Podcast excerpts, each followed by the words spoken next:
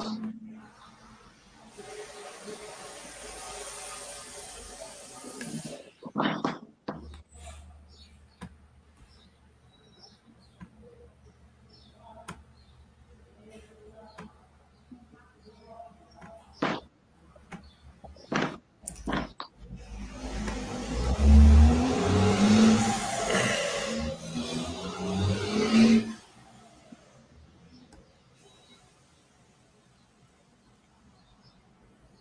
Boa tarde, pessoal da Baster.com.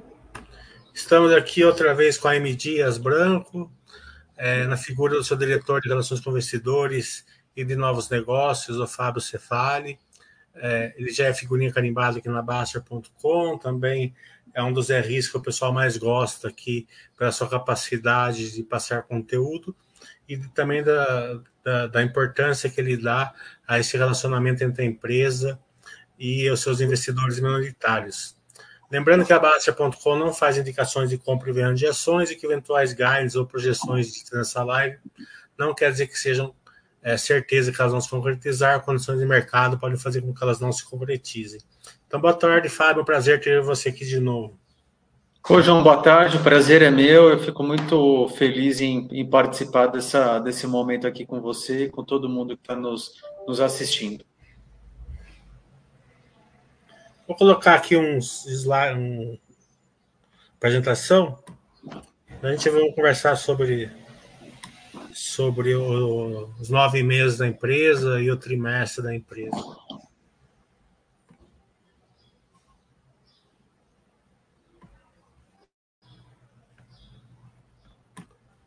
Tá vendo aí, Fábio? Fábio? Fábio sai um pouquinho, esperar ele voltar.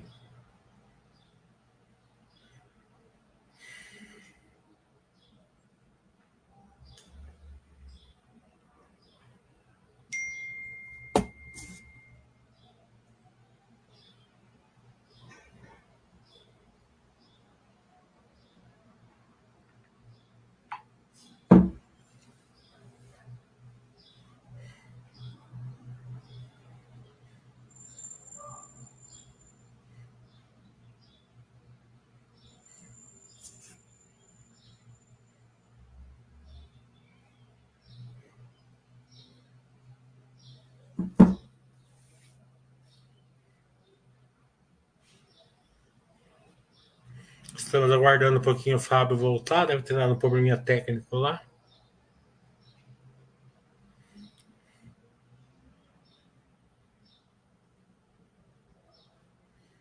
Ou passou a colaboradora levando café e goiabinha para ele lá. Ele não quis perder.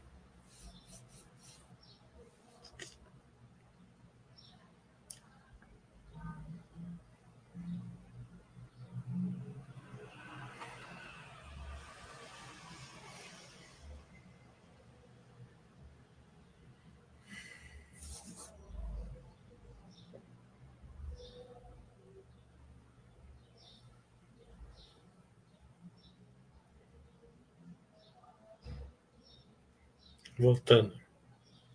Um problema aqui na conexão pelo computador. É, eu vou fazer aqui pelo celular. Deixa eu só posicionar aquele melhor. Só um segundo.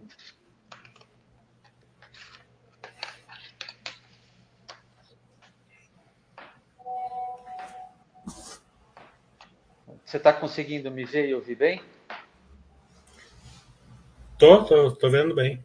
Ah, então vamos lá então.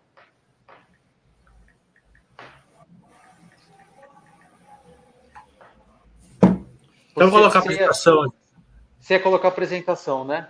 Você está vendo a apresentação aí? Tô, tô vendo sim, tá perfeito. É... Então, o lucro líquido cresceu. Eu não gosto de fazer comparações trimestrais, né? É, e a sazonalidade não fica um bom, um, uma boa análise, né? Então, nossa, na, nosso, nossa conversa aqui vai ser sempre anual, tá, Fábio? Tá bom. Porque não faz sentido a gente fazer uma análise trimestral, né? É, porque tira toda essa nacionalidade do, da empresa. Então vamos ver anualmente. o lucro líquido cresceu 33%, né? É, terceiro trimestre, vocês tiveram aí é, 441 milhões de EBITDA. É, tudo, todos esses números são importantes, tal, mas nem perto da margem EBITDA, né? que vocês quase dobraram.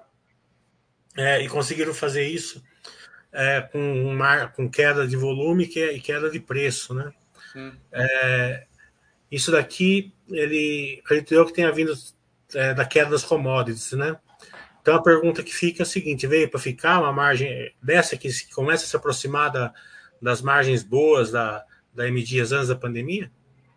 É, estamos trabalhando para isso, né? É, aí eu volto um pouco no que aconteceu nos últimos dois, três anos, que a margem ficou abaixo do intervalo que a gente tem sinalizado para o mercado, que é o intervalo estrutural de margem da M Dias, que é algo entre 15% e 20% né? que é o que a gente teve de margem entre 2006 e 2018, 2019. Né?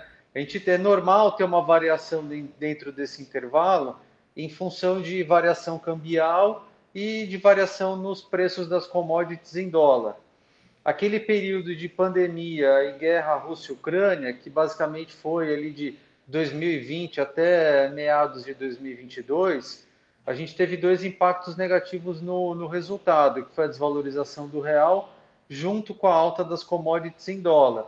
Mesmo a empresa tendo é, mostrado um aumento de preço médio relevante em função de reajustes de aquisições e de lançamentos, isso não foi suficiente para compensar a alta das commodities. E o que a gente viu, já começou a ver ao longo de 2023, foi uma, uma retomada, uma volta da nossa margem EBITDA para aquele patamar é, histórico de, de 15 a 20, que foi justamente o que aconteceu agora no terceiro trimestre. Então, o que, que o terceiro trimestre teve né, para terceiro trimestre de 2023 para explicar os seus resultados? Do ponto de vista de receita, a gente teve sim uma queda de volume, como você colocou, essa queda de volume não tem é, como fator é, nenhum problema de demanda, então os consumidores compraram basicamente a, os mesmos volumes e número de unidades em biscoitos e massas, né, comparando ano contra ano. Então, assim, se não foi um problema do consumidor, foi um problema da M Dias, né? A gente entende que não, porque assim, quando a gente olha a market share, ano contra ano. Em biscoitos a gente ganhou, em farinha de trigo a gente ganhou, em massas a gente perdeu um pouco, né? Só que essa perda em massas está muito mais relacionada à redução de gramatura que foi feita no segundo trimestre de 2023. Então, não é uma questão de competitividade da M Dias. O que a gente viu no terceiro trimestre foi o varejo, que são os nossos clientes, comprando menos, né? é, e operando com nível de estoque menor do que normalmente eles operam, eles é, varejistas, né? Isso por uma série de fatores, inclusive por pela Selic é, ainda elevada, o que aumenta o custo financeiro do estoque, né? Então, assim, foi essa situação que acabou causando uma retração dos volumes ano contra ano, né? como você bem colocou, tanto o EBITDA nominal, lucro nominal e as margens cresceram ano contra ano, né? mesmo com queda dos volumes. Isso foi basicamente em função de duas, dois fatores. Né? A queda das commodities, principalmente trigo e óleo de palma, que representam 60% do custo, e a manutenção das despesas com vendas administrativas no nível de 20% da receita líquida. Né? Isso acontecendo, a nossa margem voltou para o patamar histórico. Assim, a gente trabalha sempre para melhorar e para manter a margem de, dentro desse intervalo. Né? É, dada a geração de caixa forte que vocês estão tendo, vocês aumentaram a distribuição né, de dividendos. Né? Esse fixo é pequenininho, né, 5, 6 centavos, mas o payout, que é o que importa, né, que quando vocês vão, vão dar o anual, passou de 60% para 80%, né, Fábio? Isso aí, né? Assim, é, e lembrando que esse payout é em cima do lucro líquido distribuível. que é o lucro líquido total, menos as reservas legais e menos incentivos fiscais que a gente não distribui na forma de, de dividendos ou JCP. Né?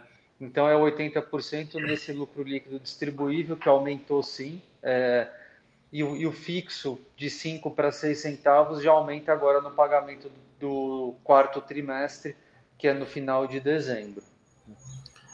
É, nesse slide aqui dá para ver bem claro né, que o grande responsável foi os custos variáveis, né, que é o custo das commodities, é, que caiu bastante, e aí que veio a margem. Né? É, daí, a, daí a pergunta que fica, sempre reiterando a mesma pergunta que eu fiz, né, mas é, focando mais essa pergunta, é o seguinte: um custo baixo desse, se vocês conseguirem aumentar o volume, né, é, daí, daí vai vir o resultado ali numa margem forte, em cima de uma receita mais forte. Daí vem o resultado assim é, que a M Dias entregava realmente antes da pandemia, certo, Fábio? Correto, assim, acho que o, o, o desafio que a gente tem agora é de retomar os volumes.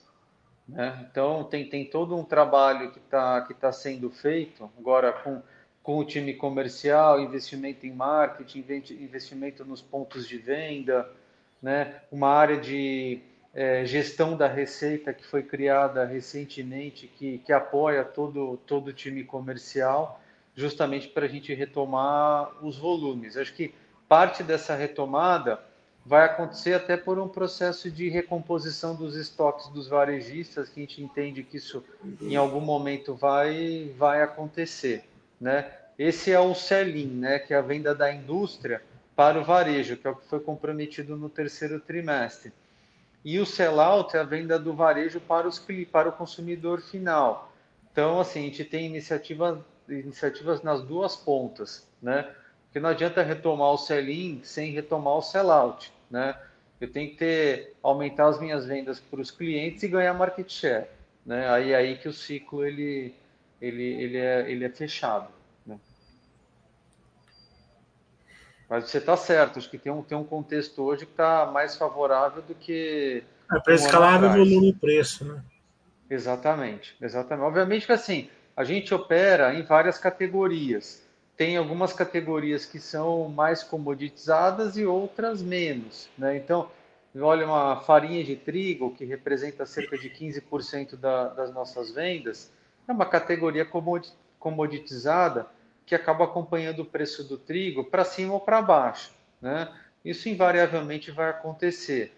Existem diferenciais nessa categoria, como qualidade, nível de prestação de serviço, padronização dos, dos produtos, né? mas é, um, é uma, não deixa de ser uma commodity.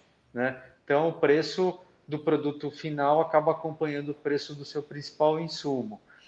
Por outro lado, tem a categoria de biscoitos, que é metade da nossa receita, que é uma categoria bem menos comoditizada, porque as marcas são mais relevantes na visão do consumidor, existe diferenciação no, no nível maior, quando a gente compara com farinha, tem o biscoito com, com grãos, o biscoito com chocolate, o biscoito recheado, o, cracker, é, Maria Maisena, e aí cada subcategoria tem a sua dinâmica, mas assim, no conjunto, de todos os tipos de biscoitos, a gente vê uma relação menor com o preço da commodity. Né? Aí sim a gente pode ainda ter uma, um caminho para a expansão das margens. Esse gráfico mostra bem o que você falou, que foi a queda de volume, né? é, que foi o sell-in. A gente vê os dias de estoque do, do mercado, caiu tanto em, em, biscoito como em massas. Né? A pergunta que fica é, claro é o seguinte, é, esse gráfico é da indústria, não é da M Dias, né? Então a indústria tá, sofreu como um todo, é isso? Esse, esse gráfico é da M Dias e é importante observar esse gráfico, né? É, junto com, com um gráfico que vai estar no slide seguinte, daqui a pouco a gente pode ir lá, porque aí a gente compara assim o, a M Dias com a M Dias, né? Então só volta naquele lá um minuto, é, João. Você vê que ó, biscoitos, né? No terceiro trimestre de 2022, é, a M Dias tinha 42 dias de estoque nos seus clientes. E no terceiro TRI de 2023, 34 dias. Em massas foi de 44 para 39. Né? Então vamos pegar biscoitos. Pode falar, vocês perderam aqui porque perderam market share, né? Aí a gente vai no gráfico seguinte, que é o gráfico de market share.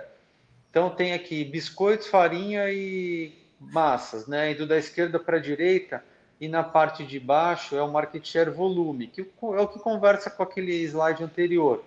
Você vê que em biscoitos a gente ganhou share de um ano para o outro, né? Que é o que está no, no, no, gráfico na, no, no gráfico à esquerda na parte inferior, né? 3T23 teve um share maior que o 22, farinha de trigo a mesma coisa, massas foi menor, né? Mas não foi menor no terceiro TRI 23 apenas, já foi menor no terceiro TRI 22, desculpa, no segundo TRI 23, porque a gente reduziu o tamanho da, da, da, das embalagens numa parte vai, razoável do nosso é, portfólio de massas, de 500 gramas para 400 gramas. Então, assim, não é aquela situação que eu apresentei antes que explica. Então, assim, houve a redução do sell-in, mas que não foi motivada por uma redução do sell-out, né? A gente começou a ver ruptura no ponto de venda, que é quando falta produto, né? Isso a gente tem alertado aos nossos clientes também. É, eu acho que é a Neogrid que faz esse, é, é a Neogrid que é... faz o anterior. Faz, faz é. o anterior. Isso, é. que, você, que, que você faz esse estudo. É, e você deve ter o acesso também da indústria. Né? A indústria está passando mais ou menos a mesma coisa? Ah, a gente tem, tem visto que sim, né? Até pelo que a gente vê, que a gente vê no campo, assim, no, no mercado, que a gente vê nas notícias, né? Tem até um varejista semana passada que reportou guidance para o ano, ano que vem já sinalizando redução do número de dias de estoque. Então, é, é algo que a gente tem corroborado é, através de outras fontes também. É, nesse mesmo sentido é, de, de volume e de market share, vamos falar um pouco como consumidor, né? Hum. É, eu vejo assim as pessoas é, reclamando bastante, né? dessa diminuição de volume que a indústria como um todo está fazendo em todas as áreas, não só em massa, biscoito, como tudo. Né? É, hoje a dúzia tem 10, o quilo é 800 gramas, 800 gramas né? É, e por aí vai. Né? É, vai chegar um ponto né, que, a, que uma reação é, do consumidor pode vir, né? É, pode, deixar, pode começar a trocar por marcas que não estão fazendo isso. Né? É, como que vocês veem isso daí? tem volta para os volumes é, é, antigos? Ou vocês acham que, que, que esse nova gramatura veio para ficar e que você, o povo não vai reclamar? Vocês têm algum estudo sobre isso? Ou vocês fazem pesquisa? Como que está esse, esse mindset entre relação à indústria e o consumidor final? É, acho que assim, primeiro acho que é importante entender a motivação, né? É, e tem uma, uma questão de, de renda e, e de garantir o acesso né? Porque assim a, a tanto a, a, empresa, eu diria que também a indústria, assim, não faz esse movimento sem ter a motivação, né? A gente reduz o, porque assim, até do ponto de vista fabril, eu, eu sou mais produtivo é, produzindo o, o, mesmo volume em menos unidades, né? É, se eu tenho mais unidades, o meu processo fabril ele fica mais complexo, né? Então, se fosse por uma visão exclusivamente é, de eficiência fabril, talvez a gente não tivesse feito o movimento, né? É, assim como as demais indústrias do setor, porque não foi um movimento só de Dias, né? É, não, é não só desse setor, como todos os setores, né? Como todos os setores. Então, assim, tem uma motivação de contexto que é, é renda, inflação, custo das commodities, né? que acho que faz com que a indústria assim adeque o tamanho das suas embalagens para garantir o acesso, né? E de alguma forma garantir um determinado nível de volume e margem. Entendeu? Então assim, é, é, essa é a motivação. Pode ter volta? Pode, né? Agora acho que assim, nem, nenhum dos dois é, sentidos é rápido, porque mesmo assim a redução da embalagem envolve capex, principalmente no na, na etapa final do processo de produção, que é a embalagem, né, na hora de embalar os itens. Né, é ali que existe principalmente um, uma concentração maior de investimento para permitir o, a, a redução do tamanho da embalagem. Né? Pode ter volta? Pode. Tem alguma volta programada nesse momento? Não, não tem.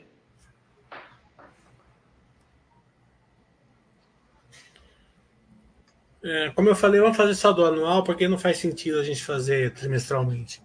Tá bom. É, a gente viu que é, a receita caiu, né? É, o volume caiu também, o preço subiu, né? É, então o resultado veio, veio praticamente do, da, das commodities mais baixas. Né? Se tivesse essas commodities tivessem caído de preço, vocês não teriam tido essa margem de EBITDA que vocês tiveram, né? Então, aqui mais do mesmo que a gente já passou, né?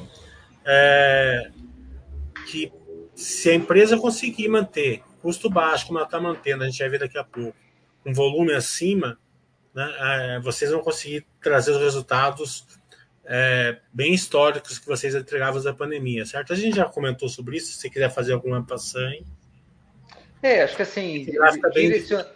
Não, direcionalmente o, o, o raciocínio é esse, né? Mas as coisas costumam ser um pouco mais graduais, até porque o mercado é competitivo, né? A não está sozinha, não está sozinha no mercado. E assim, e quando a commodity cai, que é o que aconteceu ao longo dos últimos meses, alguns produtos têm redução de preço e outros não, né?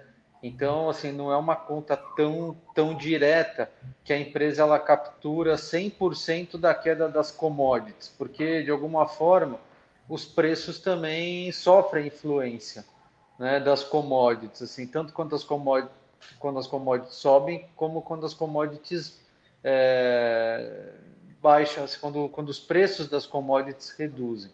Né? Então, é só até para o investidor que está aqui nos acompanhando, só para ter esse cuidado na hora de fazer as contas. Né? Mas direcionalmente o que você colocou tá, tá, tá correto. Né? Então, acho que a gente que é o que a gente já vinha sinalizando para o mercado, né, já há algum tempo. Se a gente voltar nas conversas anteriores, era isso, falar, pessoal, assim, a margem caiu porque o custo subiu, né? A gente trabalhou no preço aqui, mas não foi suficiente ainda para para compensar a alta dos custos. A gente ficou uns dois, três trimestres falando a mesma coisa, né? E falou, mas por outro lado, a empresa está melhor, estamos liberando capital de giro, estamos sendo mais eficientes, a SDN foi para 20%, 20 da receita líquida, antes era 25%, então assim, mas nada disso está aparecendo, porque o custo ainda está alto, e o custo começou a cair ao longo de 2023, aí o 2T foi melhor que o 3T, o 3T foi melhor que o 2T, então acho que assim, a gente é, assim, entregou o que a gente já estava dando visibilidade, né? Acho que o foco agora é manter a margem naquele patamar histórico, né? Que nada mais é do que a estratégia, que é crescer com margem. Né?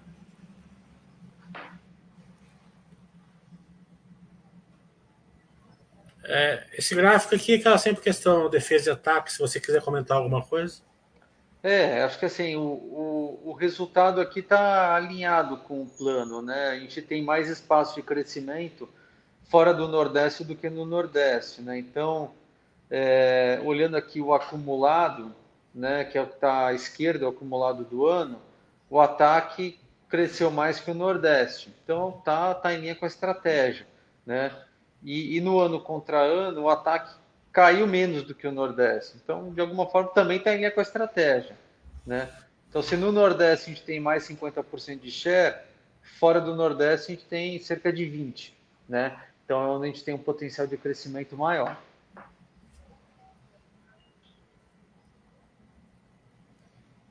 É, esse esse biscoito aqui, ó, depois você manda uma caixa de graça para mim desse biscoito aqui que eu não conheço. Ah, você vê, a gente tem aqui, a gente agrada a todos os consumidores, né? E na, nas suas, é, esse de milho é, deve ser uma delícia.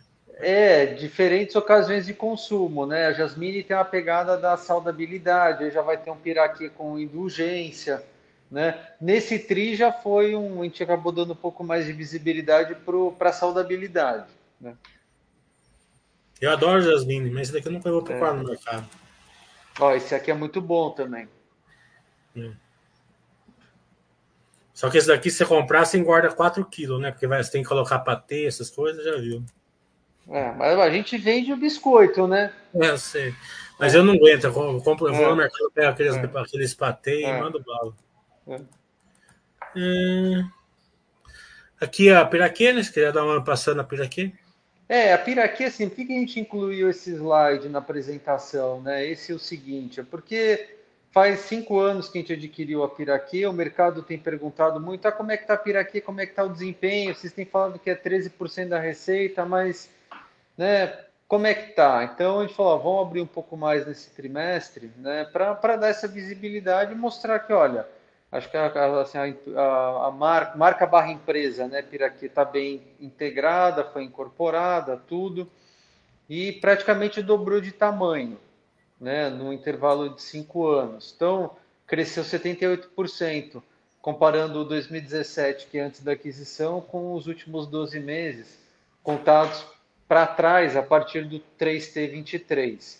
Né? Então, teve esse crescimento aqui de 78%.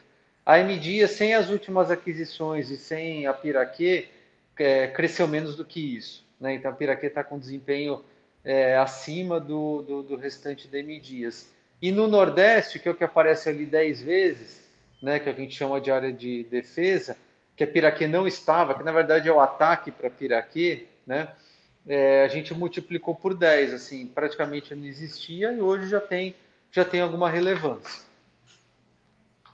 Se você for mandar os biscoitos de milho para mim, manda, manda umas goiabinhas também. Manda piraquê também, é. Eu adoro goiabinha. Você viu que tava na sequência aí. A goiabinha, cadê? Não, não, não, a piraquê, né? Tava na sequência de jasmine. Ah, sim. Então, tudo isso, né? É, a gente viu as commodities, já, é, isso é bom para para tudo, né? Porque é, é commodities de alimentação básica, né? Então, quanto mais baixo tiver, é melhor para o povo, mas também é muito bom para a empresa, né? Então é melhor dos dois mundos quando é bom para os dois, né, Fábio? É, é isso aí. Né? E o que a gente vê nos gráficos aqui, à esquerda o trigo, à direita o óleo de palma, a linha vermelha é o preço do mercado e a linha azul é o, é o preço no nosso estoque, né? Então a gente vê ali à esquerda que o trigo caiu ao longo dos últimos meses, né? Já voltou ali para um patamar quase ele praticamente pré-guerra, né, guerra Rússia-Ucrânia. Esses dois países representam um terço das exportações globais de, de trigo. Óleo de palma demorou um pouquinho mais para cair, porque a gente estava com um head um pouco mais longo, né? então, mas agora no final do terceiro trio, nosso é, preço no estoque já encontrou do mercado. Né? Então a gente teve no 3T é, melhoria de margem na visão de custos pelas duas commodities, pelo trigo e pelo óleo de palma. Que acabou por provocando quem está vendo aqui, né? É, ali em cima das colunas, os percentuais são representam a margem bruta, que foi para menos de 30 para 35% no terceiro trimestre. Tem espaço ainda de melhoria, porque o custo ainda está caindo, né? E a gente vê que o custo médio ali na linha de cima caiu ao longo dos últimos trimestres, né? Quando a gente olha ali o real por quilo. Só que o custo fixo está estável, né? Aqui é uma oportunidade de, da retomada dos volumes e diluir esse custo fixo. É, precisa de, de volume para diluir tudo. Né? Precisa de volume. É. Nessa mesma linha de diluição, né, a gente teve a, as despesas gerais administrativas. Né? A gente viu que cresceu, assim, ela está na média, mas cresceu um pouquinho em relação ao passado, dois pontos. Né? É, isso daqui é, é, fácil de entender, porque vocês tiverem uma receita menor, vocês diluem menos a, a as despesas. Né? Então, se a, é. isso daqui, só, só aumentando a receita, já, já diminui esse percentual, certo, Fábio?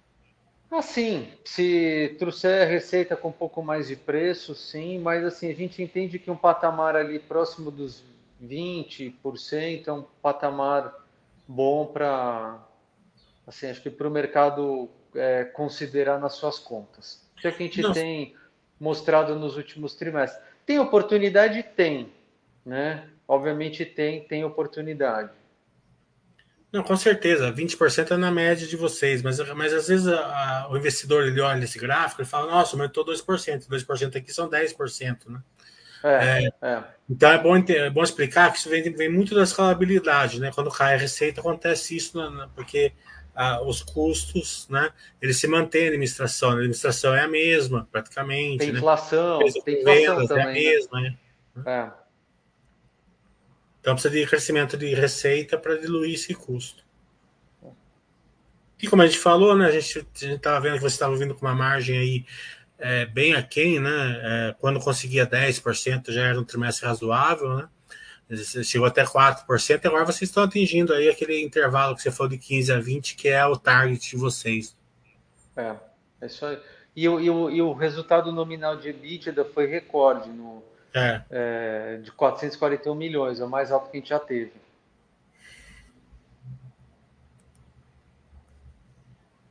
Lucro líquido seguiu o EBITDA, porque é, né, a gente vai ver agora na sequência alavancagem baixa, então assim, o resultado financeiro não interfere na dinâmica entre EBITDA e lucro. Né? Geração de caixa de quase um bi, que é a geração operacional, que é o resultado com variação de capital de giro. E aqui o bacana é que foram pelos. Isso aconteceu pelas duas variáveis né, do caixa, que é o resultado melhorou e liberou capital de giro. É, aqui né, fica aquela, sempre aquela perguntinha que eu faço para você. Né? Uma geração de caixa forte, a empresa tem uma estrutura capital bem leve. Né? É, qual que é o pensamento na geração de valor para acionista? Né? É, o que você puder falar. Vai, já, vi, já vimos que aumentou um pouco o dividendo, justamente por causa desse efeito. Né?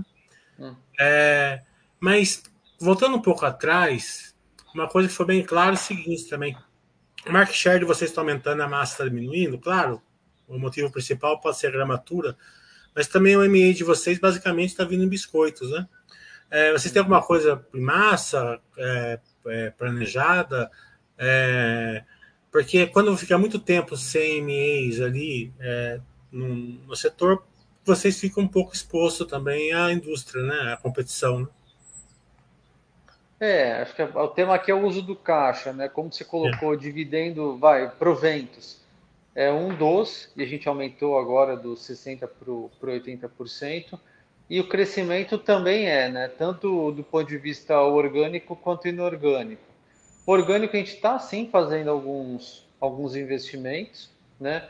E inorgânico é algo que está sempre no radar. Obviamente não, não posso aqui entrar em detalhes pela natureza do, do assunto, né? mas é, é algo que faz parte da nossa. É algo que atende à estratégia. A estratégia é crescer no o, o negócio principal, que é de é, massas, biscoitos e farinha de trigo, principalmente no Nordeste, entrar em outras categorias, que é o que a gente fez recentemente com os produtos saudáveis, com snacks, que a gente adquiriu duas empresas, e internacional, que o primeiro passo foi no, no Uruguai no ano passado. Então, assim, é, o M&A ou movimento inorgânico tem que atender esses três pilares, né? E é isso que a gente, que a gente olha. Aqui, como você já falou, a liberação de capital de giro. Aqui foi, é. foi, foi, qual que é o mindset aqui, né? Porque o volume caiu um pouco, libera um pouco de capital de giro, mas não, não foi explicado por isso. Vocês tiveram alguma ação aqui que acarretou numa necessidade de capital de giro menor, né? Acho que teve alguns fatores aqui. Se olhar a linha de, de estoques, é, que é a última ali, você vê que tem uma queda. Né? Aqui, basicamente, é, é a queda no custo das commodities. Né? Então, a gente vai o custo de reposição foi ficando menor à medida que o ano evoluiu. Né?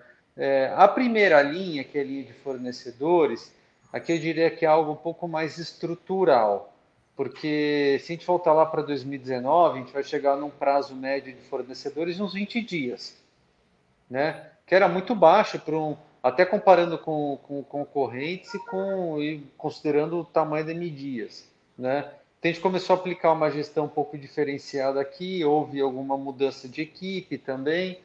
Né? A pandemia foi um, é, um catalisador para isso, porque foi aquele momento que putz, você não sabia exatamente o que ia acontecer no país e no mundo, então vamos proteger caixa, vamos olhar capital de giro com um pouco mais de detalhe. Né? E a gente encontrou em fornecedores uma oportunidade que a gente começou a trabalhar, obviamente sem comprometer a relação com os fornecedores, né? mas há, assim, é, é, negociar condições diferentes. Né? Então, é algo que tem melhorado trimestre a trimestre, talvez chegue a uns 60 dias, né?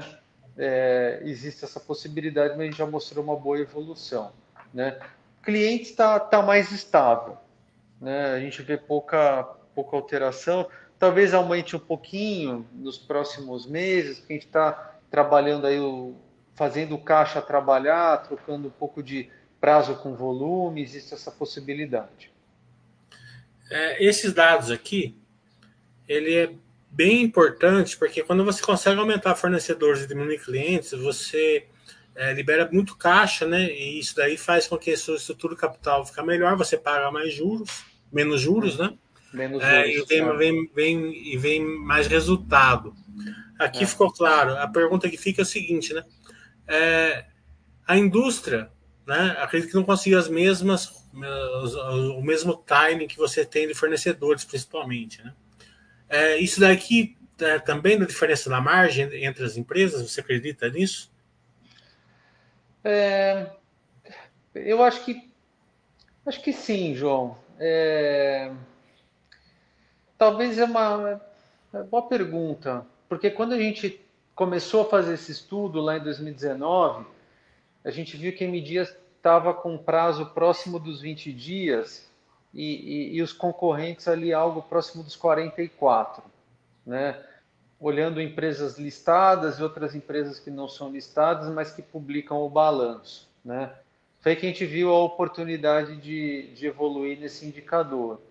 Naquele momento, assim, quando a gente olhava de forma um pouco mais estrutural e no, no longo prazo, a nossa margem já era um pouco acima, né?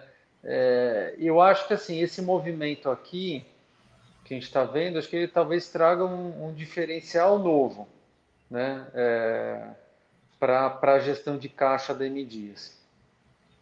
Tanto que a, a, o EBITDA cresceu e o lucro cresceu mais ainda, né? Já, já vem através desse fator. Ah, sim. É, pensando em margem líquida, né, que é o lucro pela receita líquida, aí acho que tem um tem um, uma, é uma possibilidade, né? Porque assim, se a gente está desalavancando, do, do, do, lucro ter um desempenho até melhor que EBITDA, né? Vamos Isso. acompanhar agora os próximos períodos. Agora, falando aqui, né, não é da guidance, mas a gente está falando do ponto de vista não, não, teórico. Sim, é só entender é? o mindset para poder acompanhar no futuro. É, né?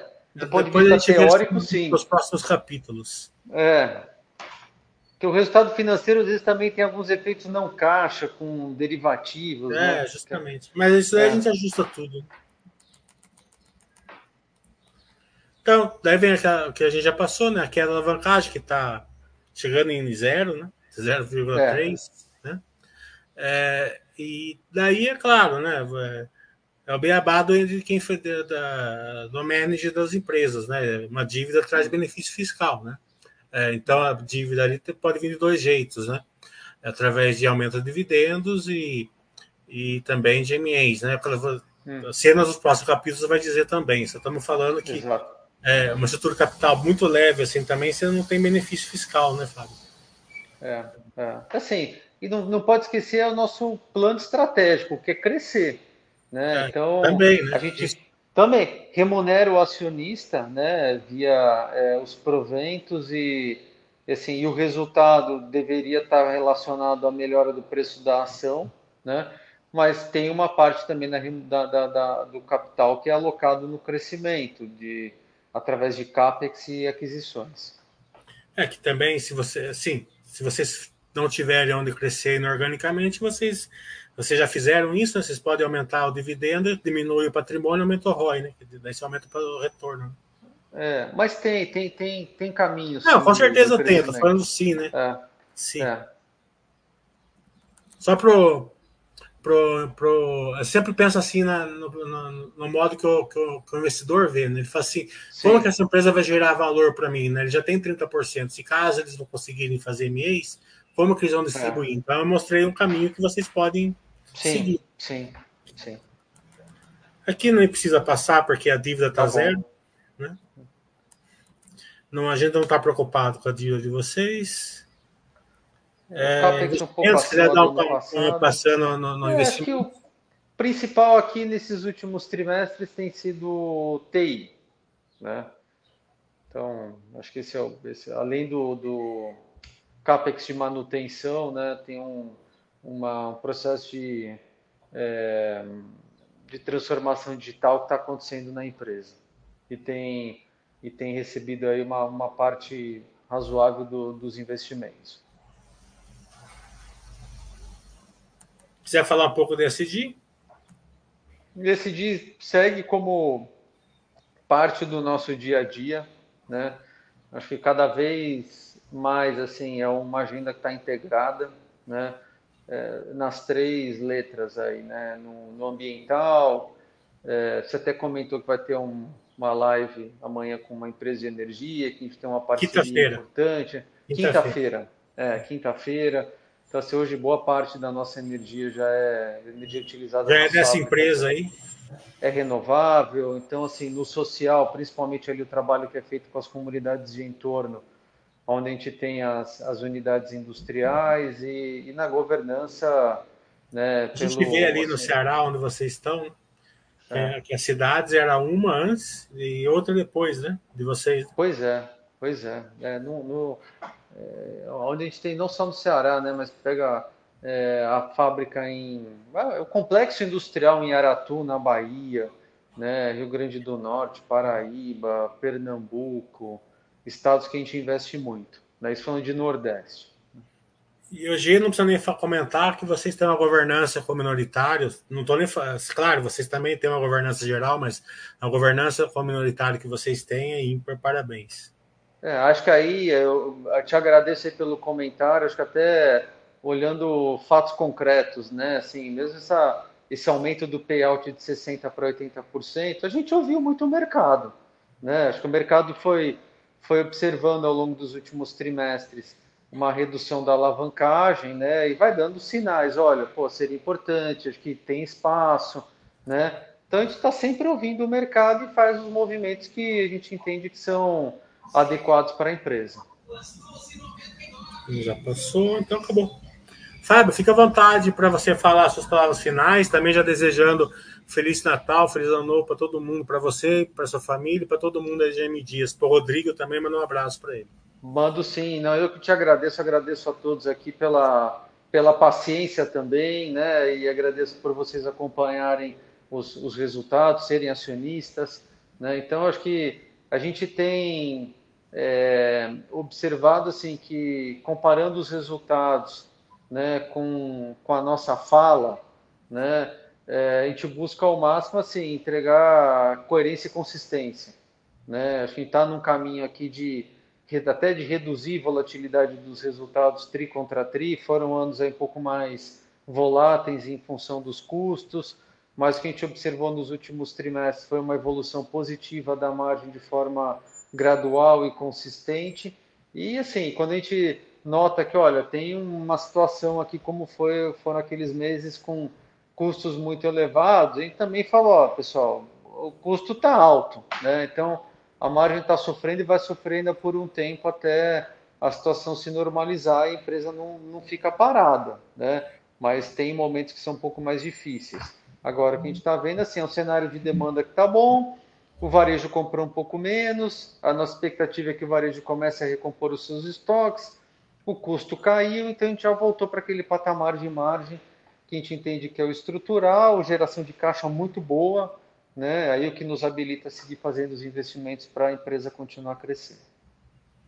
É, como o Fábio já deu spoiler, quinta-feira a gente vai fazer com a Ômega Energia. É, também já tem uma J-Venture aí com a M Dias também, então o Fábio conhece bem. Seis horas da tarde. Vejo vocês lá às seis horas da tarde na quinta-feira. Então, um abraço para todo mundo, boa tarde. João, obrigado desligar aqui.